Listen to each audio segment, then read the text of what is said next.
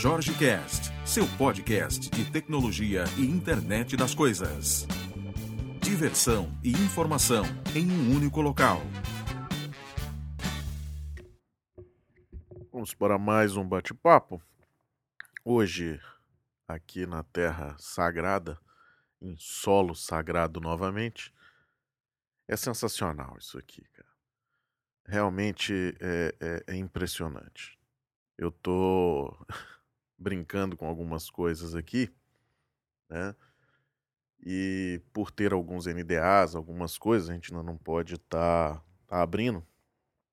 Mas uma coisa muito interessante é que ontem, no meio do dia, eu precisei de um componente e fiz a solicitação. Hoje de manhã estava na porta. Isso é alucinante, velho. Isso não, isso não é real. Isso é. Isso aqui é, é parque de diversão. Não é. E o melhor de tudo, a preço justo. Né? Você paga preço justo, não é coisa absurda.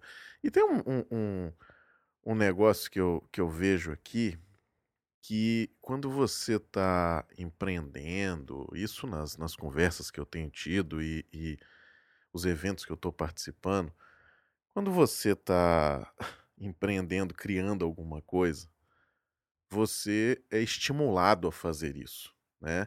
Eu acho que no, no Brasil, né, a gente não faz essas coisas, primeiro porque a gente nunca foi estimulado para ser empreendedor. Quando você diz que vai empreender alguma coisa, a primeira coisa que as pessoas falam é arrume um emprego. Essa é a melhor coisa que você pode fazer. Pare dessa frescura e arrume algum trabalho para você fazer. Essa, essa é a nossa triste realidade.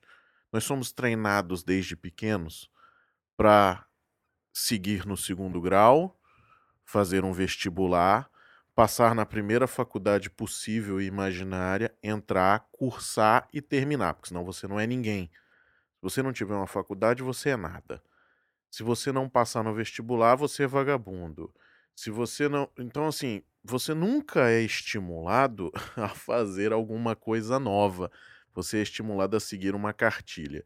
E quando você está no meio da sua faculdade, você entra no cursinho para passar no concurso público, porque a solução é o concurso público. Que aí você tem estabilidade, férias, décimo terceiro, às vezes um décimo quarto, né? Se passar no, no, no judiciário, você tem duas férias por ano, né? Se você quiser sofrer, você vai ser professor. Então, assim, mas você tem que fazer um concurso público. Essa é a sua, a sua dinâmica, a dinâmica para que muita gente é criado. E aonde entra o empreendedorismo, né? Aonde entra você tentar criar algo novo? Aonde entra você tentar resolver um problema? Para que resolver um problema? Isso não é problema meu. O meu objetivo é claro. Eu tenho que terminar a faculdade para ser alguém, porque senão não sou respeitado.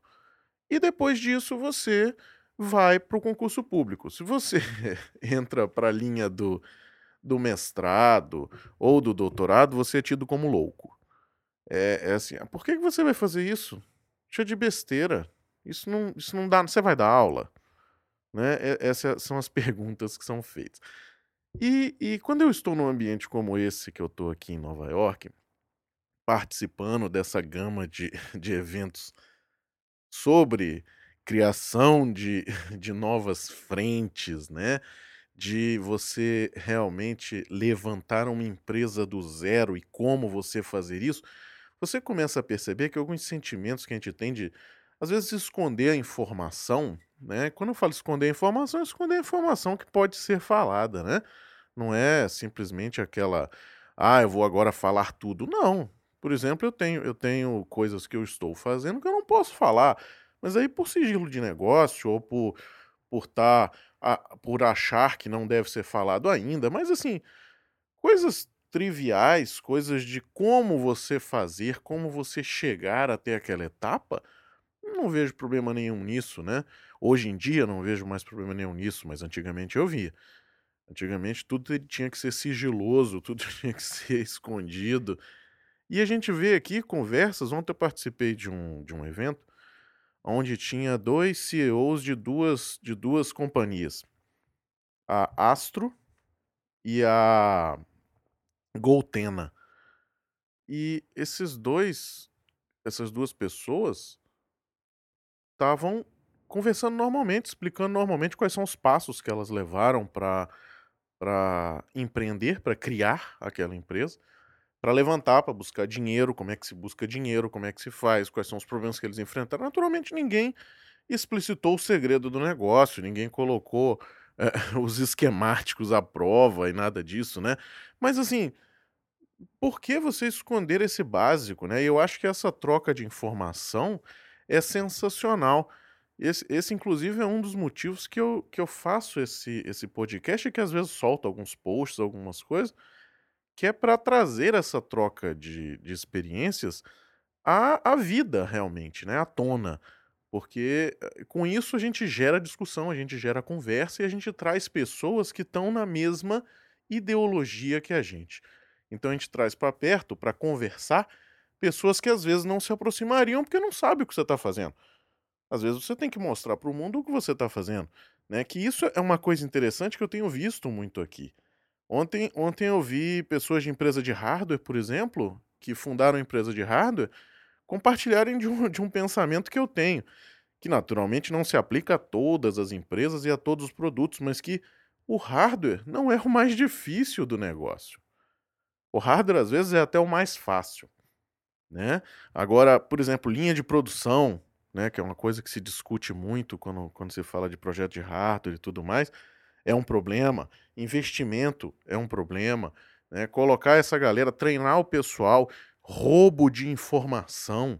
Né? O, o cara que vem para dentro da sua empresa pega todo o projeto, sai e monta outra empresa. Então, como coibir isso? Como fazer a parte de patente?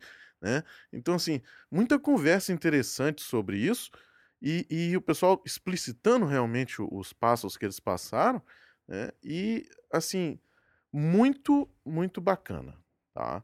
Muito bom e acho que quem quer empreender alguma coisa, criar uma, um produto de, não sei se de outras áreas, porque eu não estou acompanhando aqui as outras áreas, mas quem quer criar algum produto de tecnologia, realmente tem que dar uma passeada por aqui.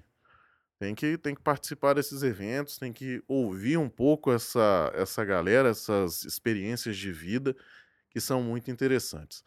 Dos produtos que eu vi ontem, é, é, um produto muito interessante, o Goltena, que faz uma rede entre pessoas, só que não é uma coisa assim trivial, né? Não é um, um ah, faz uma rede, uma rede sem fio, não. Ele é um dispositivo que conecta seus smartphones.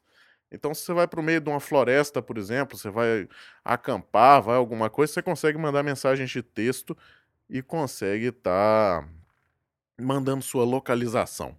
Né?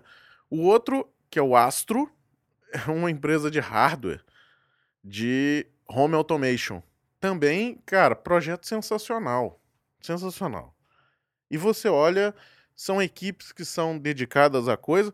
Agora, de novo, voltando no começo da nossa conversa, são equipes que querem empreender, que querem fazer alguma coisa diferente e que passam um perrengue desgraçado, meu amigo.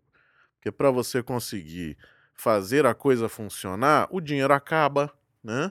Porque mesmo que você receba investimento, que você faça, por exemplo, um crowdfunding, né? um, um, um Kickstarter, Kickstarter de sucesso não quer dizer que a empresa vai ter sucesso. Porque, por exemplo, se você fizer a logística de produção errada, você se lascou. Né? Ainda tem a, a, a reversa de garantia, de tudo mais, que você tem que se preocupar com isso, né? Porque você tem que garantir a qualidade desse produto. Então, ou seja, é um negócio, é tempo de teste, é uma série de coisas. E, e isso não quer dizer, pô, eu consegui um milhão de dólares no, no, no Kickstarter, não quer dizer absolutamente nada. Né? Então, assim, muito interessante. Hoje eu tenho mais eventos aí de internet das coisas, comunicação e, e segurança. E amanhã devo dar um, um feedback de algumas coisas. Né? Grande abraço e até amanhã.